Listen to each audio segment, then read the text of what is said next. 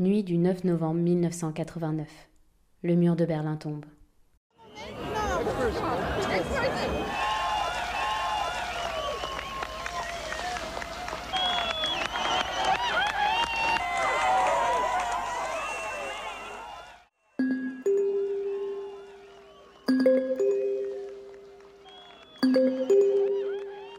La chute du mur de Berlin est l'un des événements historiques qui m'a le plus marqué dans ma vie. Je n'avais pourtant que deux ans, mais bizarrement je suis toujours très émue en revoyant les images de cette nuit-là, de ces milliers de personnes qui marchent vers le pont de Bornholmer, des embrassades au poste de garde, de ces quelques notes de Rostropovitch devant Checkpoint Charlie. Cet événement, j'ai l'impression de l'avoir un peu vécu. Je n'en ai pas été témoin, mais j'étais née et pour moi, ça fait toute la différence. Pourtant, si l'événement de la chute du mur de Berlin me marque, je reconnais que je ne me suis pas beaucoup intéressée à la suite, à ce que cela signifiait pour les Allemands de l'Est et ceux de l'Ouest. Je m'appelle Laetitia Chaban, je suis française, européenne et née à l'ouest du mur de Berlin. Bienvenue dans Europe et Sentiments. Épisode 2 Faut-il être né à l'ouest du mur de Berlin pour être européen?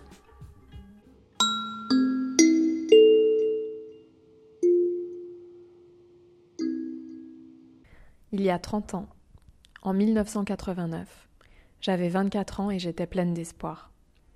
J'en avais enfin fini avec mon adolescence. Un étudiant tout seul arrêtait un char sur la place Tiananmen. Solidarnosc gagnait son combat contre le communisme en Pologne. Le rideau de fer entre l'Autriche et la République populaire de Hongrie craquait. L'Union soviétique explosait, Ceausescu mourait, Václav Havel devenait président. Les Baltes formaient une chaîne humaine entre Vilnius, Riga et Tallinn. François Mitterrand et Helmut Kohl s'étaient eux aussi tenus la main cinq ans plus tôt devant les morts de Verdun et leurs guerres anciennes. Sur leurs lèvres, on pouvait lire Apollinaire. À la fin, tu es las de ce monde ancien. On allait vers le nouveau. Tout se dérangeait. C'était excitant, c'était beau. Il y a 30 ans, en 1989, nous fêtions le bicentenaire de la Révolution française et Rostropovitch, seul sur une chaise à Checkpoint Charlie, jouait une suite pour violoncelle de Bach devant le mur de Berlin qui s'effritait sous les coups de pioche. L'Est arrivait, l'Ouest se réjouissait, l'Ouest s'inquiétait. Mon Europe, je t'aime moi non plus. Marion von Rentergem. Est-ce que vous vous êtes déjà demandé quel impact sur votre identité si votre pays disparaissait, comme ça, du jour au lendemain, ou quasiment? Vous vous imaginez si la France disparaissait pour fusionner avec un autre? Difficile à croire, et pourtant c'est ce qui est arrivé aux habitants de la RDA, la République démocratique d'Allemagne, le 9 novembre 1989. Ceux qu'ils connaissaient, leur système d'éducation, leur économie, leur environnement, leurs voisins même, tout cela disparaissait. I grew up with um, Red Army propaganda and with waving red flags. J'ai grandi avec la propagande de l'armée rouge, agiter le drapeau rouge, et c'était tout à fait normal. C'était une vie normale. Et puis tout à coup, tout a été complètement, complètement différent, du jour au lendemain en gros, parce qu'il était clair qu'une fois le mur de Berlin tombé, l'Allemagne de l'Est n'existerait um, plus comme pays et tout le monde était perdu. Tout a changé, même l'école a changé d'endroit, tout le système a changé. En CE2, j'étais dans un système d'éducation complètement différent qu'en CE1, ce qui était très perturbant. Nous n'étions pas si nombreux et nous avons migré un peu partout dans le monde. Après la chute du mur, beaucoup de gens sont partis. Dans ma classe à l'école, sur 30 élèves, seuls deux ou trois sont restés dans la ville où j'ai grandi. On peut dire que j'ai grandi à une époque de diaspora. Tout le monde déménageait. Personne ne s'imaginait vivre une vie dans la ville où ils avaient grandi. Pour moi aussi, c'était très clair de jamais aller, de jamais rester là-bas. La RDA a disparu pour se fondre dans une autre Allemagne, ne laissant aucun autre choix à ses ressortissants que d'adopter très vite la culture de la RFA, la République fédérale d'Allemagne. Et comme souvent dans l'histoire, celle retenue et l'histoire racontée par les gagnants. Mais si on en revient au discours est-allemand, le mur de Berlin avait officiellement été construit pour protéger les Allemands de l'Est de la criminalité et de l'invasion potentielle de l'Allemagne de l'Ouest. Il était donc synonyme de protection et de sécurité, et non de séparation. Vous allez me dire, c'est de la propagande, c'est vrai. Mais c'est aussi le discours qu'ont entendu et dont étaient convaincus une grande partie des Allemands de l'Est. D'où je viens, personne n'était heureux. Il y avait beaucoup d'endroits en Allemagne de l'Est où les gens vivaient heureux, mais pas là d'où je viens. D'où je viens, tout le monde était inquiet que la criminalité augmente à la chute du mur. Parce que pour eux, le mur signifiait la protection. Protection contre une société qui gaspille d'abord une société pleine de criminels ensuite à cause du capitalisme. En Allemagne de l'Est, tout le monde avait un travail, personne n'avait donc de raison de voler. Évidemment, on ne parlait pas de criminalité dans la sphère publique. Officiellement, cela n'existait pas. C'était une tare de l'Ouest. Tout le monde se sentait protégé par le mur et tout à coup plus protégé du tout. Et tout le monde a perdu son emploi. Alors comment on se construit après ça? Dans la famille de Nina, berlinoise depuis plusieurs générations, c'est l'enthousiasme. Ses grands-parents, sa mère, ses oncles ont été élevés dans l'idée que l'Occident et le capitalisme sont un des meilleurs systèmes. À la chute du mur, la famille est enfin réunie et l'idéal occidental et capitaliste triomphe.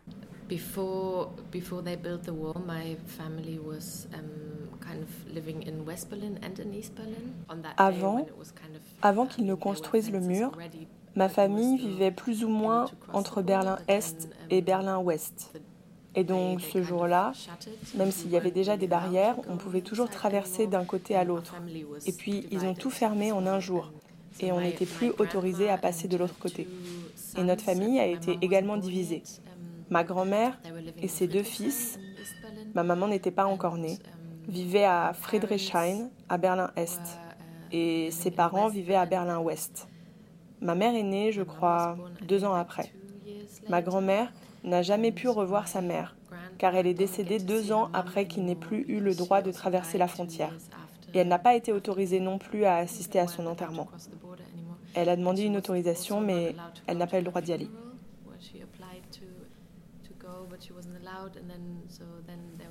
Mon arrière-grand-père était alors le seul resté à l'ouest, dans le cercle proche de la famille. Il venait rendre visite au reste de la famille à l'est, aussi souvent qu'il le pouvait, et il apportait toujours avec lui ces produits de l'ouest qu'on ne pouvait pas acheter à l'est.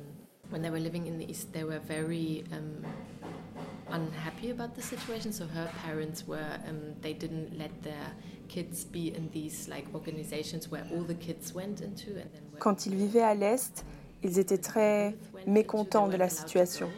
Les parents de ma mère ne l'ont pas laissé être dans ces organisations où tous les enfants allaient, où toute la jeunesse devait aller. Elle n'était pas autorisée à y aller, à les rejoindre. Elle et ses frères étaient les seuls de leur classe à ne pas y appartenir. Évidemment, leurs professeurs les traitaient différemment. Ils étaient évidemment un peu méfiants parce qu'ils ne faisaient pas toutes les activités socialistes. Mon grand-père était contre ce régime.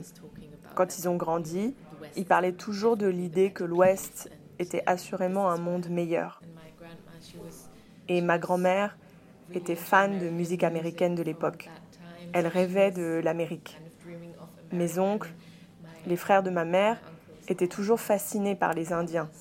Ils avaient même avant même que le mur ne tombe, des tatouages d'indiens sur leurs bras. Tout le monde dans ma famille était rêvait de ce qui était une illusion presque de l'Ouest, de la culture occidentale.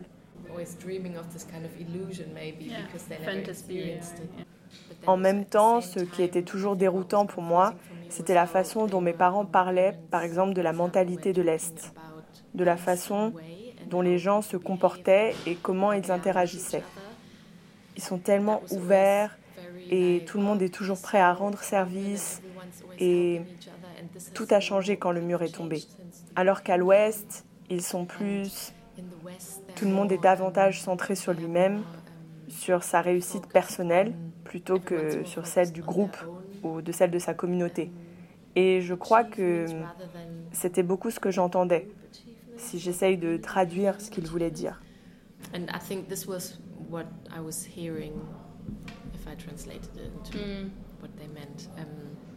Dans la famille de Sacha, c'est plus compliqué que ça. La chute du mur et la réunification des deux Allemagnes impliquent perte de leurs repères, changement de code et souvent chômage. L'Occident n'est pas vu comme un idéal enfin atteint, mais comme un nouveau système qui vient bousculer l'ancien. C'est aussi un changement de culture, celle plus communautaire à l'ère soviétique, à celle plus individualiste à l'ère occidentale. Il me semble qu'à la chute du mur de Berlin, les Allemands de l'Est deviennent des étrangers dans leur propre pays. Leurs diplômes ne sont pas reconnus, les entreprises pour lesquelles ils travaillaient disparaissent pour laisser la place à celles venant de l'Ouest, comme les produits de leur supermarché. Beaucoup sont contraints de migrer à l'Ouest pour trouver du travail.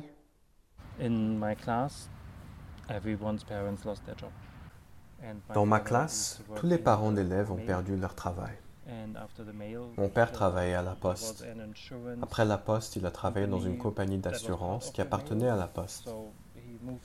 Il a évolué et puis il a créé son entreprise avec quelqu'un de Berlin. Ma mère, elle, travaillait pour le syndicat. Il n'y avait qu'un seul syndicat en Allemagne de l'Est, l'organisation centrale des syndicats. C'était là qu'elle travaillait. Elle avait étudié la philosophie de Marx et Engels. Mon père avait fait des études en électrotechnique. C'est comme ça qu'il se retrouvait à la poste, qui faisait aussi à cette époque dans les télécommunications. Depuis, ils font totalement autre chose. La plupart des gens de leur génération font un métier complètement différent de celui qu'ils avaient avant. Depuis 1990, tu vois, toutes les entreprises qui existaient avaient été créées en 1990 ou 1991. Et tout le monde a une histoire à raconter. Quand tu parles à toutes les personnes de ma région, toutes diront Je faisais ça au temps de l'Allemagne de l'Est, j'avais pris ceci et après 90, j'ai fait ceci ou cela. Certains ont saisi une nouvelle opportunité, d'autres étaient surdiplômés ou sous-diplômés pour continuer. Il y a beaucoup d'histoires tristes en fait, parce que tu pouvais être trop qualifié, tu avais beaucoup appris, tu devais apprendre un bon travail comme un bon communiste.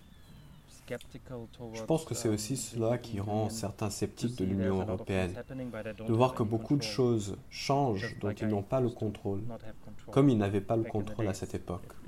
Ils l'ont subi, ce qui rend les Allemands de l'Est très passifs. Ils se disent que de toute façon, ils ne peuvent rien faire.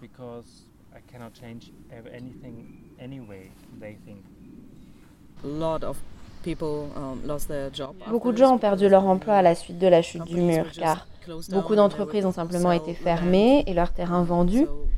Beaucoup, beaucoup de gens ont perdu leur emploi, y compris mon père. Tes diplômes n'étaient plus reconnus officiellement en Allemagne de l'Ouest. Si tu étais un charpentier en Allemagne de l'Est, ça ne voulait pas dire que tu pouvais le faire en Allemagne de l'Ouest. Cette distinction entre allemand de l'Est et allemand de l'Ouest existe toujours aujourd'hui.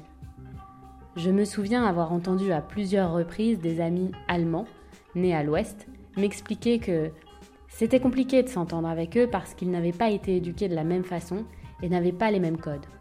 On parle alors des Wessi, c'est-à-dire des Allemands nés à l'ouest, et des Ossi, ceux nés à l'est. Ces deux diminutifs n'ont rien de tendre, mais sont plutôt porteurs de pas mal de préjugés. À l'ouest aussi sous-entend pingre, chauvin, ou encore monsieur je ne sais rien.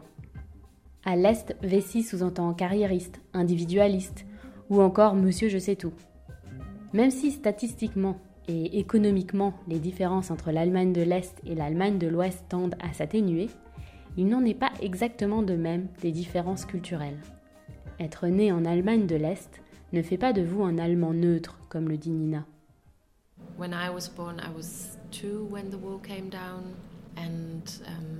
Quand je suis née, j'avais deux ans lors de la chute du mur de Berlin et hum, um, je n'ai réalisé que bien plus tard, quand j'étais déjà presque une adulte, l'impact que cela a eu sur moi, um, que je ne me sentais pas une Allemande complètement neutre, si on peut dire ça comme ça. Tu avais toujours les effets. Même si le mur n'était plus là physiquement, il y avait toujours deux groupes distincts à Berlin, ou du moins c'était comme ça que je le ressentais, même si évidemment c'était pas le cas avec tout le monde.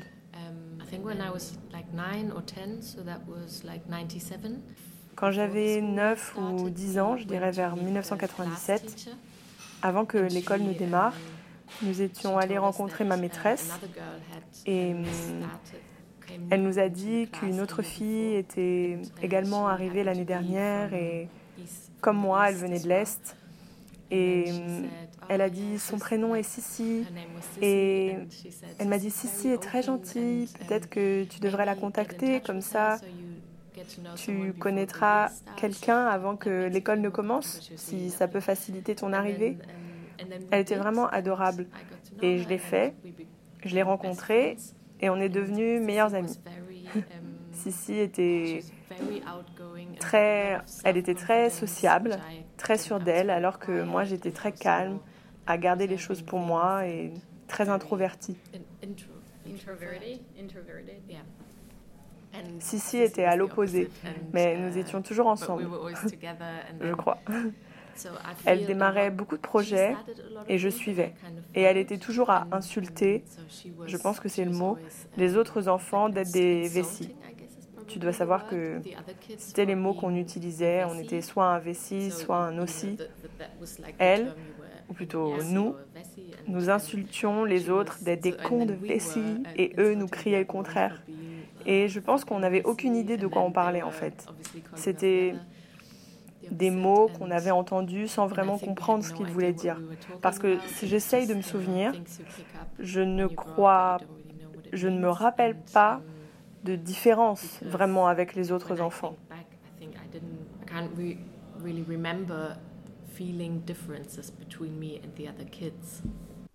Cette discrimination ou ce sentiment d'être un citoyen de seconde zone, Lise l'a vécu plusieurs fois dans sa vie. Insultée, ou du moins ramenée à une identité qui n'existe plus. C'est comme si on vous reprochait d'avoir vécu dans une autre époque. Née dans une famille est-allemande avec des origines kazakhs du côté maternel, elle me raconte les incompréhensions et les insultes uniquement pour avoir été une aussi. When the wall came down and Germany got reunited, we spent like half a year in the Black Forest in South Germany. Quand le mur est tombé et que l'Allemagne a été réunifiée, nous avons passé la moitié de l'année dans la région de la Forêt Noire, dans le sud-ouest de l'Allemagne.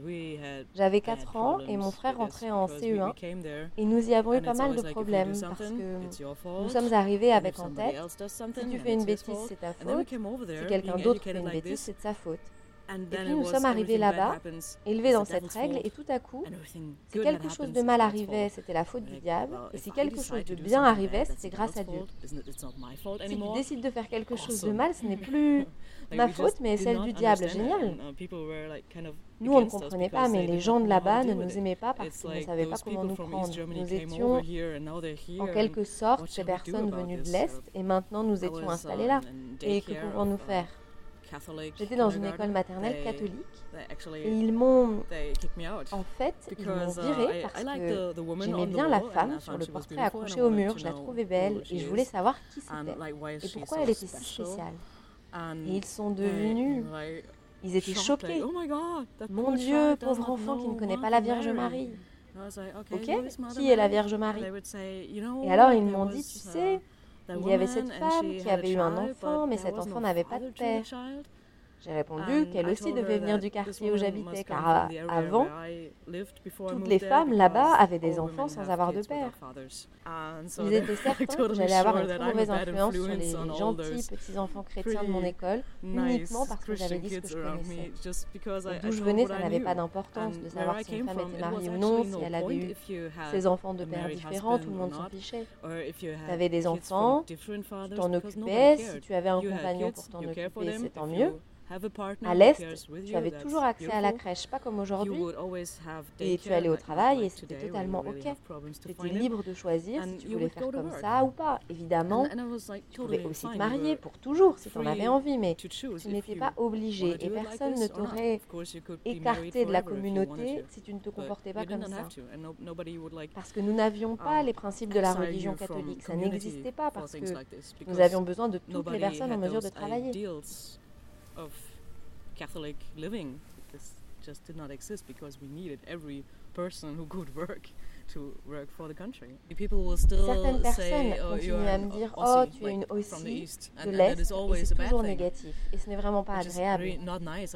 Des gens à Hambourg, à l'époque je travaillais pour une entreprise à Hambourg, Et il y avait des gamins. Ils devaient avoir 25 ans. Ils n'ont jamais connu cette histoire. Et même moi, je n'avais que 4 ans. Ils viennent vers moi, ils me disent qu'ils ne m'aiment pas parce que je suis née ailleurs. Ça te fait te sentir comme une étrangère. Je serais venue pour des raisons économiques et maintenant je volerais le travail de quelqu'un. Je suis née en 1986 et il devait être né en 1996 ou quelque chose comme ça. Quoi l'intérêt? Pourquoi se parle-t-on comme nos parents le faisaient? Et c'était déjà injuste. Pourquoi continuer à apporter ça à la prochaine génération? Donc, je ne me considère pas comme une Allemande de l'Est, puisque l'Allemagne de l'Est n'existe plus aujourd'hui pour moi.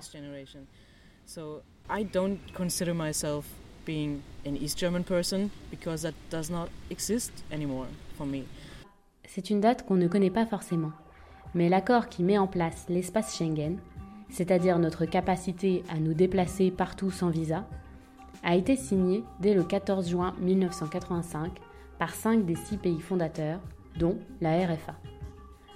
Plus de trois ans avant la chute du mur de Berlin, ces pays ont fait le choix d'ouvrir leurs frontières entre elles, sans visa, alors que l'Europe était coupée en deux.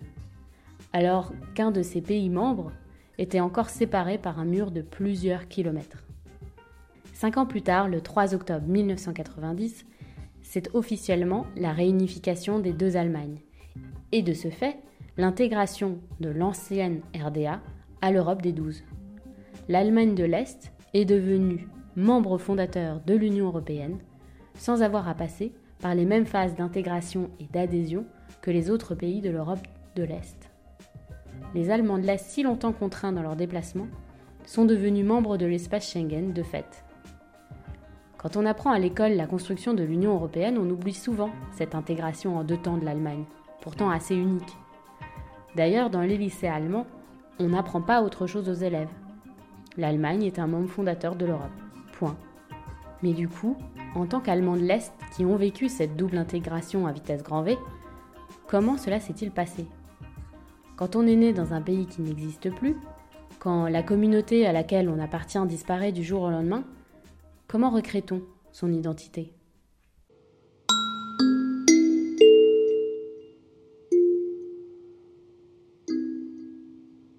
J'ai passé l'année dernière à Paris, à la Sorbonne.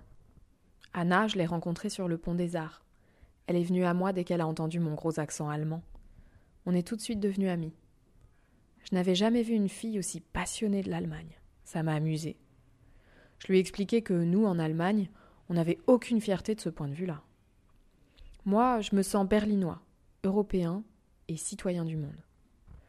Le seul moment où je me sens un peu allemand, c'est pour les compétitions sportives. Là oui, il faut bien avouer que je soutiens nos équipes et nos champions. Mais quand on hisse le drapeau allemand et qu'on entend le Deutschland über alles, alors là, j'éprouve un petit malaise. D'ailleurs, de quelle Allemagne parle-t-on? Celle de l'Ouest ou celle de l'Est? Nous les Berlinois savons bien que nous ne sommes pas un vrai pays. On fait semblant, mais on est toujours occupé.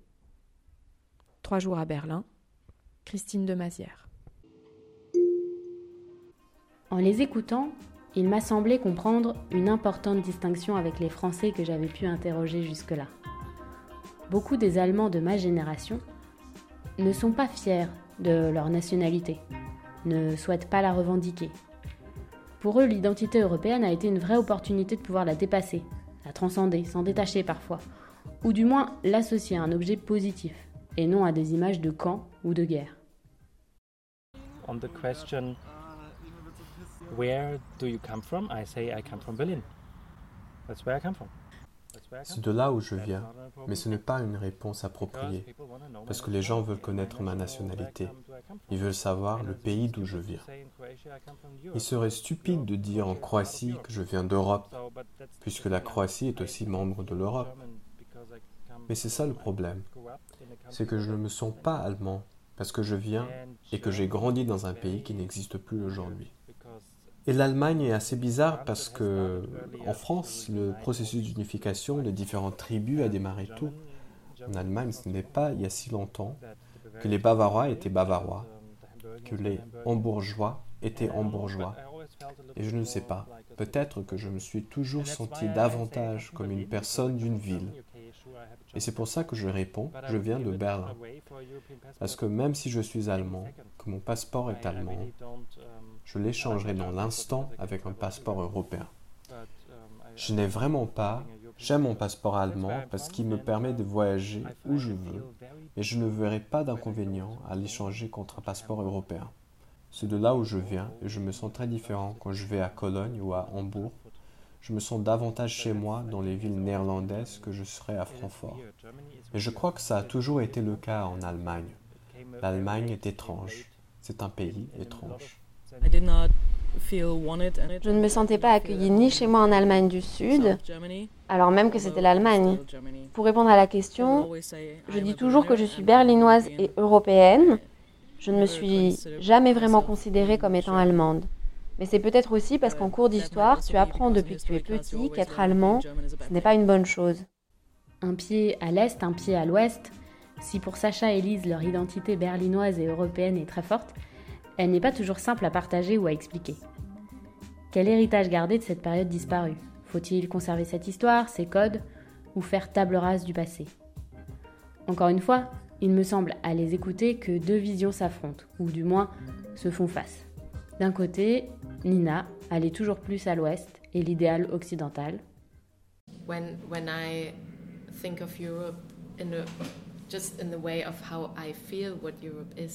Lorsque, lorsque je pense à l'Europe, à ce que je ressens de l'Europe, pas forcément ce qui est la réalité, mais comment j'ai grandi. Ce que j'en pense alors, c'est exactement comme ça. Tu as la Scandinavie et l'Allemagne. Berlin est si proche de la Pologne, mais je ne les vois pas vraiment, si je suis honnête, je ne les vois pas vraiment comme des voisins, ou quelle que soit la façon de les appeler, ce pays de l'Europe de l'Est. Et le plus proche serait l'Autriche. Mais oui, probablement parce que j'ai grandi de façon tellement occidentalisée et que ma famille avait tellement envie de vivre de cette façon. De l'autre, conserver un sens de la communauté très présent et préserver cette proximité avec les pays de l'Europe de l'Est. D'ailleurs, Lise compare l'Union européenne à l'Allemagne de l'Est, à ce sentiment d'appartenir à quelque chose de plus grand et pour elle plus important que sa simple nationalité. Être européen, c'est quasiment être allemand de l'Est, parce que tu deviens membre de quelque chose de plus grand, ça ne veut pas dire que c'est bien pour toi, mais tu dois en tirer le meilleur parti et tu dois voir les aspects positifs. Je crois que c'est une responsabilité importante, particulièrement pour notre génération.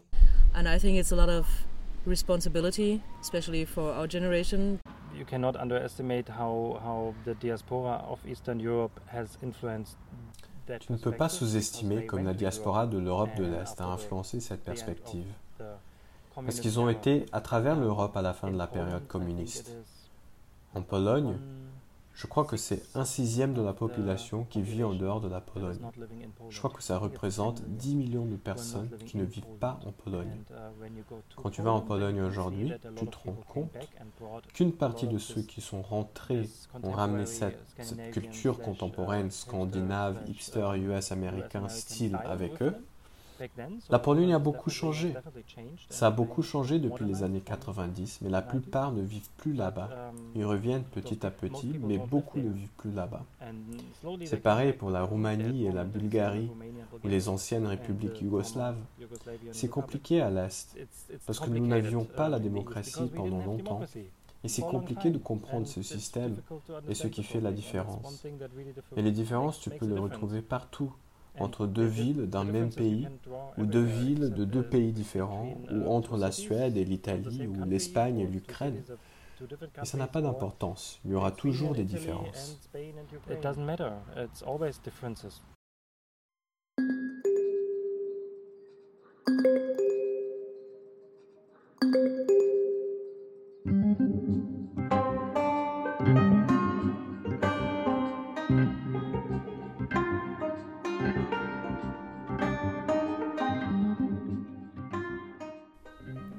Évidemment, être né à l'ouest ne peut se limiter à Berlin et à l'Allemagne de l'Est. Mais je trouvais fort de commencer par une ville qui a marqué l'histoire et qui symbolise autant cette séparation entre deux mondes. Cet épisode est, je l'espère, le premier d'une série qui sera suivie par d'autres au cours de l'année, autour de la même problématique et notamment faut-il être né dans un pays fondateur de l'Union européenne pour être européen? Pour prolonger votre écoute, je vous recommande le livre de Christine de Mazière, Trois jours à Berlin, qui raconte avec beaucoup de simplicité et d'émotion la chute du mur de Berlin. Vous pouvez également vous plonger dans le roman de Günter Grass, prix Nobel de littérature, Toute une histoire.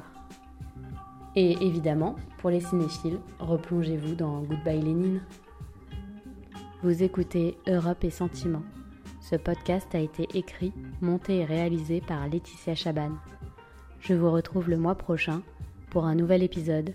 D'ici là, n'oubliez pas de liker et de partager. À bientôt.